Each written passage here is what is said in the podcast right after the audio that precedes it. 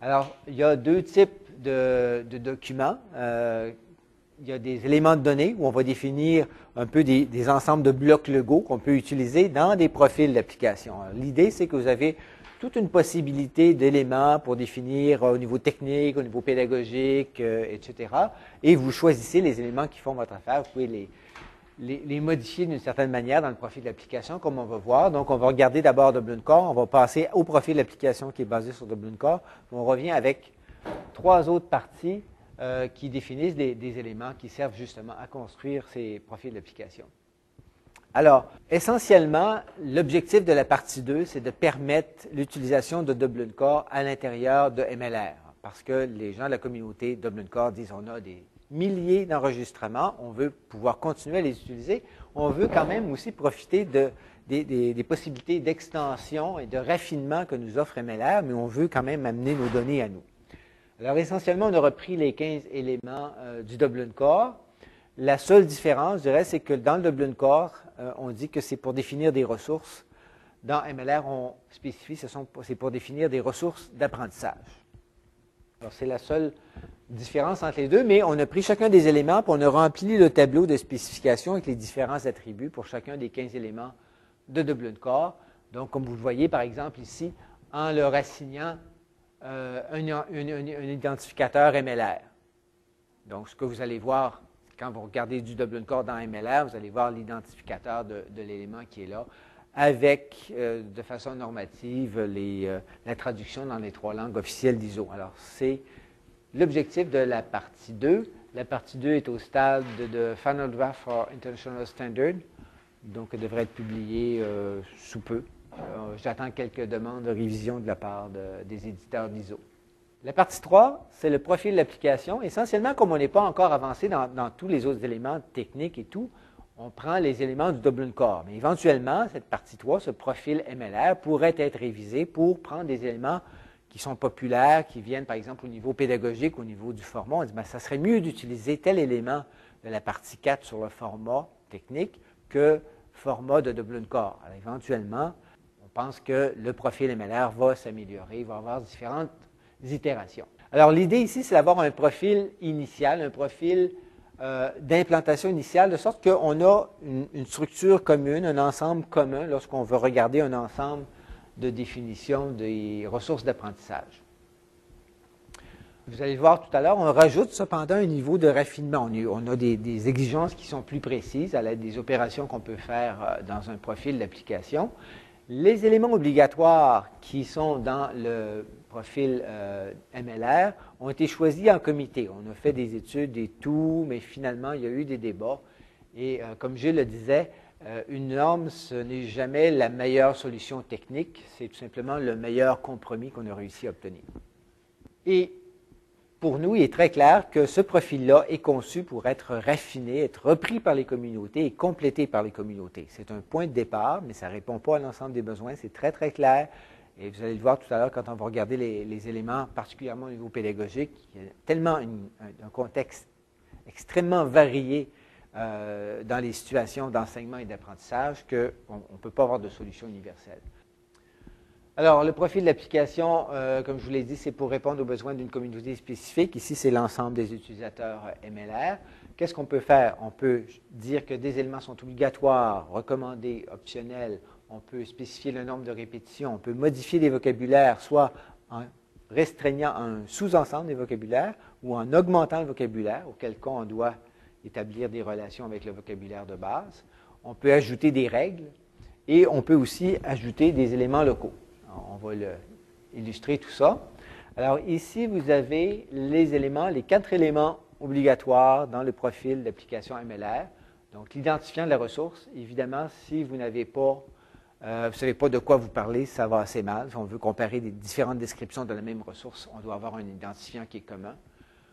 Un énoncé sur les droits, très très simple. Et euh, un élément d'identification qui peut être choisi parmi les trois suivants, le titre, le sujet, la description. Un élément de source, de contribution, créateur, contributeur ou éditeur. Alors ça, vous avez quatre champs euh, de données qui doivent absolument être complétés si vous utilisez le profil euh, MLR. Par-dessus ça, nous, on a rajouté des contraintes. On parlait tantôt des règles et tout ça. On a dit, par exemple, pour les sujets, ça doit absolument être un mot-clé. Tandis que dans Dublin Core, vous pouvez écrire n'importe quoi. Il n'y a pas, c'est dans n'importe quelle langue. Et bon. Au niveau de la description, on vous recommande d'avoir un texte narratif. Ce n'est pas le moment d'aller nous dire que c'est un format PDF qui a été créé à telle université. Il y a des champs spécifiques pour les contributeurs, pour le format technique et tout. On vous demande de raconter en quelques phrases, de décrire en une phrase ou deux qu'est-ce que c'est cette ressource. Au niveau donc des contributeurs, c'est la même chose. On a une règle qui nous dit un contributeur, un éditeur doit être soit une personne naturelle ou légale. Une personne légale étant un organisme euh, avec une valeur juridique, etc. À ça, on rajoute trois autres éléments de Dublin Core, qui sont les, sources, relations et couverture, pour lesquels on a ajouté des règles. On a dit, en fait, la définition de source, source est un cas particulier de relation dans Dublin Core. Mais bon, ils ont choisi d'avoir deux éléments distincts. Nous, ce qu'on dit, c'est vous utilisez uniquement, euh, source pour faire référence au document original. Lorsque vous voulez dire, par exemple, que cette ressource est un prérequis pour l'utilisation d'une autre ressource, à ce moment-là, vous utilisez l'élément relation. Donc, on a défini des règles pour essayer d'éviter le plus possible les ambiguïtés. Alors ici, il y a quelque chose de particulier, c'est qu'on a des éléments qui sont locaux, c'est-à-dire qu'on a modifié les attributs dans la table d'éléments de données, et ce faisant, on n'a plus exactement le même élément de données que dans Dublin Core, parce qu'on rajoute une couche additionnelle et il n'y a pas nécessairement cette compatibilité-là, cette égalité avec Dublin Core. Simplement, ce qu'on a fait, c'est que pour format, justement, on a dit que ça doit être un MIME type. Le MIME, c'est l'extension de trois ou quatre lettres à la fin d'un fichier qui dit à quelle application doit être utilisée. La langue, on doit utiliser ISO 639 ou, 2 euh, ou 3. La date, on doit utiliser ISO 8601. Euh, ici, il y a une petite erreur concernant le type. Dans Dublin Core, on dit, attention, le type, dans sa définition, on pourrait considérer qu'on utilise type pour indiquer le format d'une ressource. Dans les pratiques exemplaires de Dublin Core, on dit, attention, utilisez plutôt l'élément format.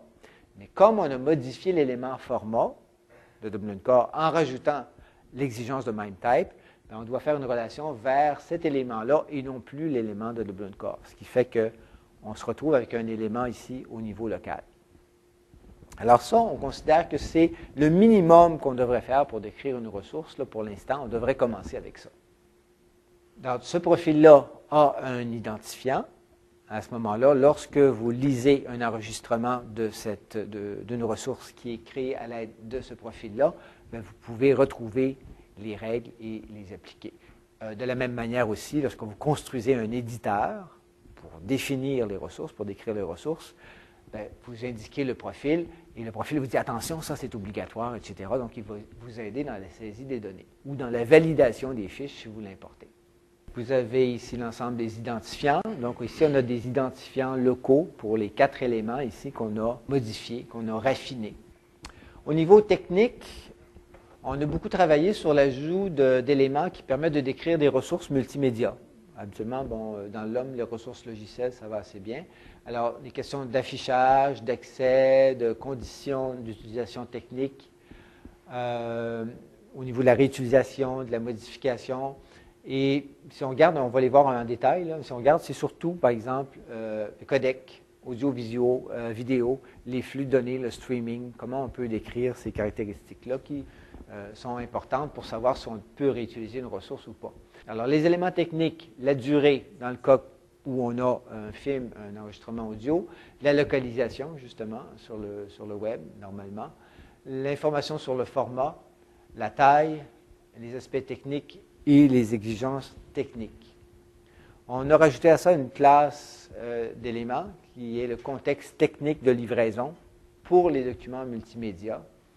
Il reste encore du travail à faire dans la définition et le nom des éléments ici profondeur d'échantillonnage, support de l'orientation, orientation par défaut. Et évidemment, on, le, voit apparaître dans le cadre conceptuel, dans la carte conceptuelle. Ben, on pourrait utiliser des éléments de Dublin Core pour compléter cette description-là. Mais ça ne fait pas partie du, du 4 comme tel, c'est simplement pour montrer où se situe euh, l'utilisation possible des éléments. L'a sur la carte ici. Là où se situe l'utilisation de ces éléments-là dans l'ensemble de MLR. Dans la partie 5, sur les éléments pédagogiques, là, on est quand même assez bien avancé. Je travaille avec un collègue de, Norvège là-dessus et un collègue de Corée. Euh, ça devrait être finalement le cœur de MLR, puisqu'on décrit des ressources d'apprentissage, on doit donc définir tous les aspects pédagogiques. C'est extrêmement complexe parce que ça dépend euh, des cultures euh, nationales, régionales, parfois même municipales. En Belgique, il y a des municipalités qui ont leur propre système d'éducation, leur propre euh, programme de cours, curriculum, etc. Donc, au niveau des juridictions qui vont gérer l'éducation, c'est extrêmement complexe et, large. Vous savez, ici, on a des communautés euh, culturelles ou euh, des, communautés religieuses qui ont leur propre système d'enseignement, leur propre euh, parcours. Il y a la question de langue, il y a la question des systèmes politiques, qu'est-ce qui est sanctionné par le ministère, qu'est-ce qui est permis, comment on fait l'équivalent entre les deux? Mais essentiellement, lorsqu'on utilise des ressources, on l'utilise pour atteindre un, objectif, soit c'est un élément qui est rattaché à un curriculum. Euh, soit on veut atteindre ou évaluer une compétence, ou encore on veut le rattacher à un programme d'études. Ça se rattache à tel niveau scolaire, tel objectif du ministère, etc. Et c'est assez intéressant ici parce qu'on a travaillé énormément euh, sur la question des classifications pour se rendre compte que euh, dans le LOM, il y a une catégorie sur les classifications, mais plus on regarde euh, la section pédagogique, plus on s'aperçoit que c'est ici que les vraies classifications ont lieu finalement, parce qu'on peut les rattacher à des concepts plus précis. Les principes pour le choix des éléments de la partie 5, bien, une interopérabilité de base entre les communautés, que les gens puissent au moins avoir de l'information, malgré la diversité de tous les systèmes, qui puissent se, retrouver au moins à un niveau de base et aussi une, interopérabilité sémantique. On verra un, exemple euh, tout à l'heure. Donc, éléments pédagogiques, méthode d'enseignement. Euh, là, on a un sérieux problème ici parce qu'on nous a demandé de définir un vocabulaire là-dessus. Euh, maintenant, étant donné la complexité culturelle, c'est pratiquement impossible. Il y a des communautés qui euh, favorisent le par cœur encore. Donc, euh, quand on parlait d'approche, de découverte, ça ne fait aucun sens pour eux. Ça n'existe même pas dans leur, conception. On a reçu à peu près une dizaine de vocabulaires d'un peu partout. Et c'est très difficile pour nous de comprendre certains types, certaines approches pédagogiques parce qu'on n'a aucune idée. On n'a jamais vécu ce type de situation, observé ce type de situation. Elles sont mal décrites et tout.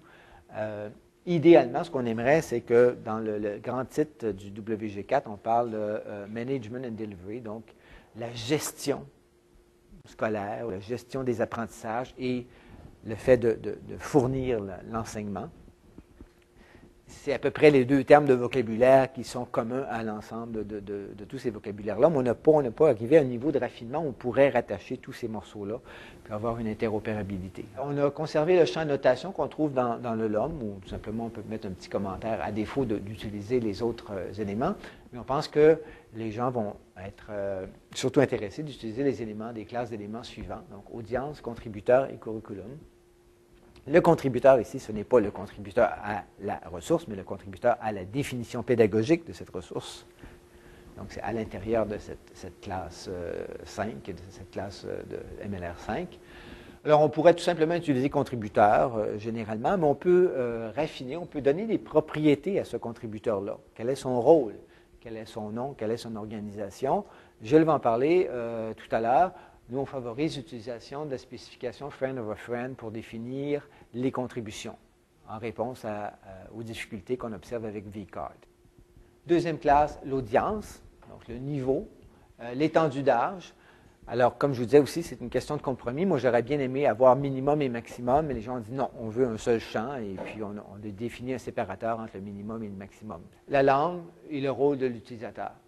Euh, ce qui est intéressant dans l'utilisation des classes et, des sous-classes, euh, si j'ai un enregistrement dans lequel il y a une information sur l'étendue d'âge, mais que moi, dans mon profil, je n'ai pas retenu cet élément-là, je sais quand même que ça appartient à la classe audience. Alors, je sais quand même que l'information a là euh, qualifie l'audience. Donc, je n'ai pas tout à fait perdu le sens. C'est une illustration de ce que je disais tantôt, le graceful degradation troisième classe, le curriculum, donc le thème, le niveau, niveau scolaire, et une nouvelle sous-classe qui est, euh, les retombées éducatives. Normalement, si je veux mesurer une retombée, ben, je dois avoir une sorte d'évaluation. Donc, il y a ici un élément sur l'évaluation. Cette ressource sert à évaluer tel aspect du curriculum pour tel niveau et telle audience, etc. Alors, comme dans la partie 4, ben, on, dit qu'on pourrait compléter ici avec sujet et, type pour euh, définir notre ressource au niveau pédagogique. Alors, ça fait partie de l'ensemble de blocs Lego pour la pédagogie. C'est ce à quoi on est arrivé euh, jusqu'à présent. Dans la partie 6, on traite de propriété intellectuelle. Quelles sont les conditions? Est-ce que, cette ressource est disponible? À, quelles conditions? Quand? Euh, comment je fais pour y accéder? Quels sont les, renseignements liés à la propriété intellectuelle? Quels sont les coûts d'acquisition? Quels sont les frais d'utilisation? Si je fais appel à un système de simulation en ligne, puis j'ai une charge à chaque fois que je lance le système, ben, moi, je voudrais savoir euh, combien ça m'a coûté par, euh, par utilisation et tout en tenant compte des, tendances dans le domaine de la gestion des droits d'auteur. Donc, au niveau évidemment éducatif, on parle beaucoup de Creative Commons, c'est pour pouvoir soutenir cette façon-là d'exprimer les, droits, mais d'une façon plus large aussi, tout les, la, question des droits au niveau international avec la, WIPO. Donc, c'est le, contexte qui euh, prévaut pour le choix des éléments. Là aussi, c'est un document euh, qui est en développement. Donc, il y aura encore des discussions à faire sur ces principes-là et sur le choix des éléments. Donc, les éléments candidats pour euh, la question des droits, disponibilité, on parle de responsabilité. Si vous avez euh, un logiciel d'astronomie qui interface avec un télescope, le télescope tourne du mauvais bord, frappe quelqu'un, bon, vous pouvez dire, je ne suis, pas, suis pas responsable dans ce cas-là.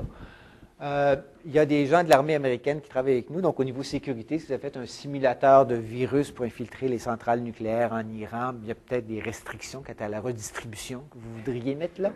Au niveau de la distribution, toutes les questions de droit d'auteur, donc qui a écrit quoi ou fait quoi à tel moment, est-ce qu'il y a un brevet d'invention qui est lié à euh, un appareil qui doit être utilisé avec cette ressource-là, euh, des limites du droit d'auteur. Alors, parfois, il y a des limites de temps. Euh, ça peut être une, location, par exemple. Vous avez une, licence de site qui est en location. Vous n'êtes pas propriétaire. Mais si vous êtes propriétaire, est-ce que vous avez le droit de revendre ou de transférer cette, licence-là? S'il y a un litige, comment va se passer l'exécution du, jugement? Donc, c'est toute l'information qui peut être utile. Euh, on n'a pas tendance trop à se préoccuper de ça, nous, en éducation, mais il y a des sociétés, oui. Donc, il faut pouvoir tenir compte de leurs besoins. Alors, ça fait le tour des, euh, éléments, euh, des pièces qui servent à construire un profil d'application, les, les, pièces que nous avons développées jusqu'à présent. Ici, des parties 7 et 8 qui sont en développement. Dans partie 7, c'est un, ensemble de bindings où je vais, passer rapidement sur des détails. Et l'autre partie aussi, ça va être assez rapide. C'est des parties en développement. Des mappings, des éléments MLR vers RDF. Et comme on l'a fait remarquer tout à l'heure, il n'y aura certainement pas de difficulté là, parce que les éléments MLR sont des triplets. Le sujet, l'attribut, puis l'objet, la valeur. Dans le fond, on a fait les éléments en pensant à cette chose-là à la toute fin, pour être capable de faire ça. Comment un MLR record va être sérialisé en utilisant RDF XML? Comment, lorsqu'on a un profil d'application, on peut se retrouver à la fin avec un document XML? Et ensuite, comment on fait pour mettre les métadonnées dans des pages web? RDFA des microformats? Et comment utiliser SCOS pour, disons, décrire les, vocabulaires comme un objet indépendant du standard sur lequel on est capable d'ajouter de l'information, on est capable d'ajouter des termes qui sont plus un certain nombre de termes. On peut faire un lien avec une partie standardisée qui va être petite, mais avec des possibilités d'extension par les différentes communautés. Vous l'avez ici de façon graphique. Donc, un élément MLR, d'une certaine façon, on l'a vu tout à l'heure, ça va, ça va être un triplet RDF. Donc, le sujet, l'objet que je veux décrire, et la propriété et la chaîne de caractères. Ou bien le sujet, l'objet que je veux décrire, la propriété et une autre entité, un autre objet. Ici, si j'ai mis l'élément MLR, si je les ai regroupés dans un enregistrement, eh bien, je prends chacun des éléments individuellement et ça va me donner un graphe. Et si on a un profil d'application, je peux prendre ce graphe-là, c'est réalisé avec RDF XML, Et je peux faire d'autres transformations pour obtenir un document XML dans lequel vous n'avez plus aucune trace de RDF et qui ressemble de très très près à un enregistrement à l'homme. Et l'autre partie intéressante, c'est que le profil d'application avec la structure qu'on a présentée antérieurement, c'est suffisamment précis pour que je sois capable de dériver automatiquement le schéma XML pour valider mes enregistrements.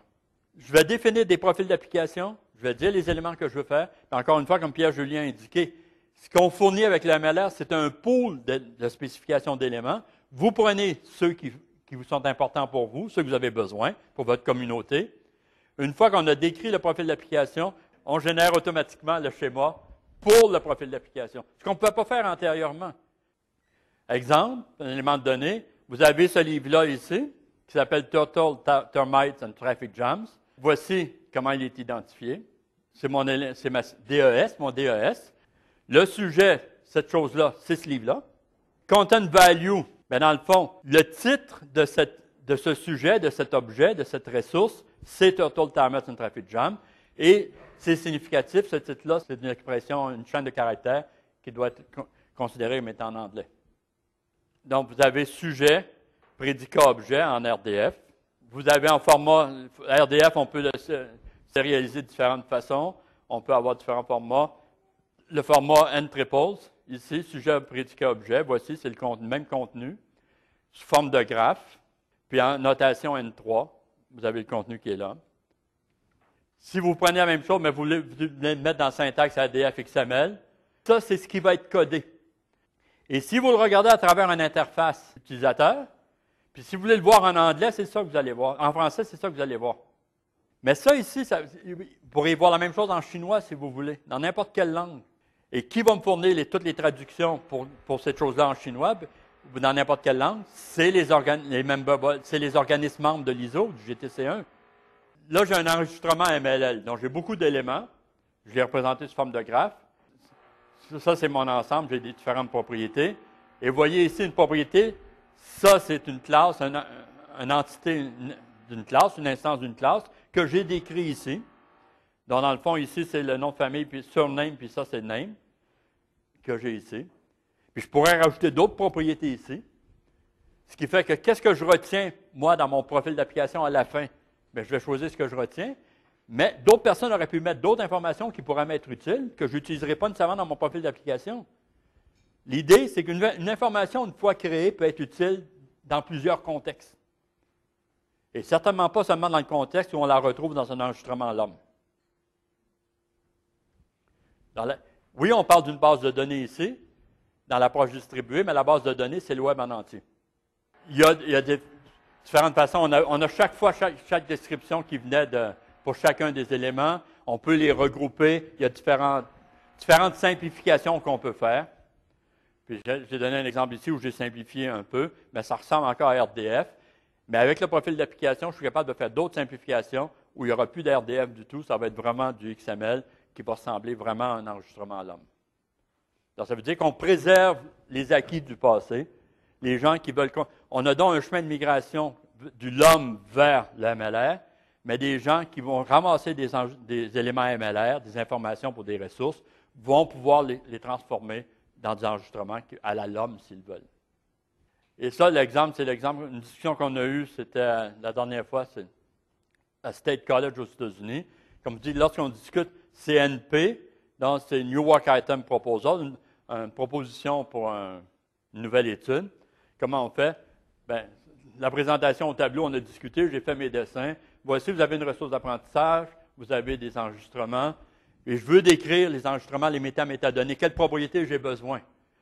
Eh bien, j'ai besoin de quel est le langage utilisé, un identifiant pour l'enregistrement, le, type. Euh, ça ici, est-ce qu'il y a un profil d'application associé à ça? À cet enregistrement-là? Oui, mais je peux répéter ça. Donc, je pourrais avoir un enregistrement qui est conforme à plusieurs profils d'application. Quelqu'un va me dire, moi je vais dire c'est conforme à mon profil d'application. Quelqu'un d'autre avec un autre profil d'application va dire c'est conforme à son profil d'application. Parce que le fait d'être conforme à un profil d'application, c'est une propriété de l'enregistrement, ce n'est pas une propriété de la ressource.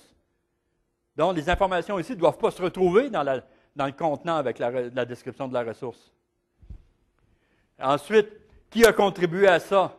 Ben, dans le fond, ici, contribution, on a une contribution, mais si on a une contribution, encore une fois, les discussions ici ne sont plus des discussions informatiques, ce sont des discussions d'experts du contenu. Conclusion, description d'une approche distribuée, normétique. Je n'ai pas traduit ces acétates, mais c'était des. Dans le fond, la question, c'est où est-ce que les métadonnées vivent?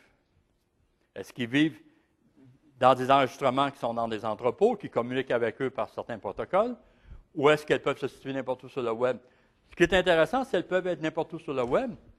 Une annotation pour décrire un livre, je peux en rajouter une n'importe quand. Si j'ai l'identifiant du livre, j'ai juste à le mettre sur une page web avec, mettons, RDFA, ou mettre un document RDF sur le web, puis elle est là.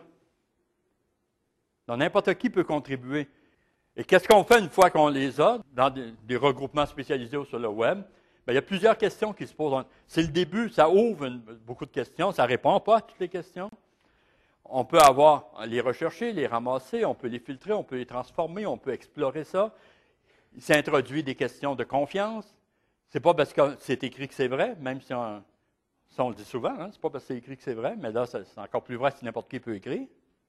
Et essentiellement, donc, si vous regardez l'approche web sémantique, on utilise, on identifie toutes les choses par des URI. C'est Tim Berners-Lee qui a introduit ça. Il y a eu plusieurs versions. On utilise Unicode, on a une syntaxe XML, on échange avec RDF, avec, on a taxonomie avec RDF schéma. On peut utiliser OL, ou bien ce qu'on peut utiliser certaines choses, on utilise COS qui est un peu plus simple. Ensuite, on fait des requêtes avec Sparkle. Et ensuite, il y a des aspects ici, encrypter certaines choses, établir la, mécanisme pour établir la confiance. Mais on se retrouve dans plein d'autres problèmes. Bon, libérer les métadonnées. Vous avez ici pour l'élément méta-métadonnées, vous avez une contribution, vous avez une entité. Gilles Gauthier, Gauthier UCAM, GTN Québec.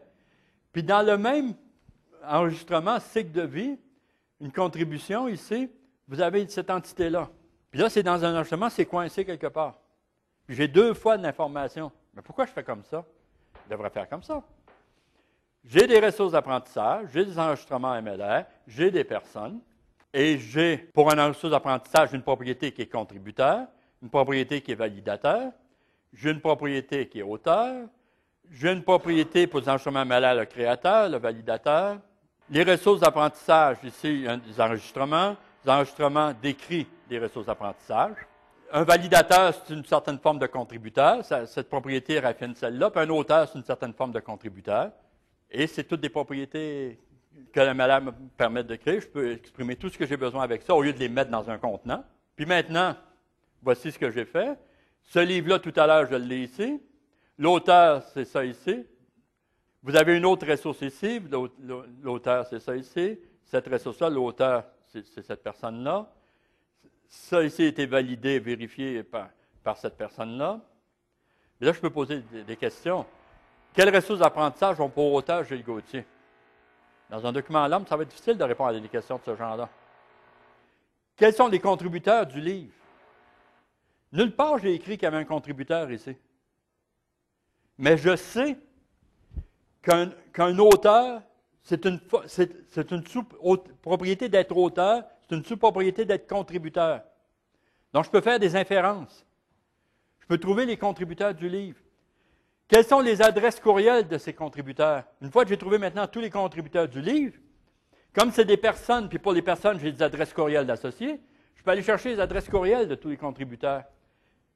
Quels sont tous les co-auteurs de Gilles Gauthier? Dans tout ce que j'ai écrit, quels sont tous les gens qui ont écrit quelque chose avec moi? Il n'y a pas beaucoup d'enregistrements à l'homme qui vont vous permettre, dans, un entrepôt, qui vont vous permettre de répondre à des questions comme ça. Et pourtant, ce n'est pas de l'information que nécessairement j'ai rajoutée. L'information que j'ai fournie pour répondre à mon besoin de décrire une ressource, une fois qu'elle est là, elle peut être utilisable autrement. C'est l'idée. C'est au lieu d'avoir un web, un hypertexte de contenu lisible par les humains, vous avez un web de données. Et si vous voulez aller voir sur FactForge. C'est l'approche web de données. Et si vous l'approche web de données, euh, Link Data, Open Data Cloud, c'est tous des projets sur lesquels ça. Essentiellement des données liées, format RDF interrogeable par Sparkle. Il y en a actuellement 15 milliards sur le web. allez, allez vous amuser, vous allez voir.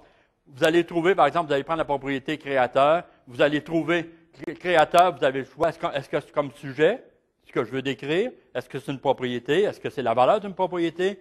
Si vous dites une propriété, vous allez retrouver la création. Ensuite, vous allez voir quels sont tous les gens pour lesquels j'ai des triplés avec créateur. Vous allez trouver des gens, vous allez trouver une personne, vous allez pouvoir naviguer, trouver qui a écrit quoi, avec qui elle a travaillé, à quel moment, avoir une description.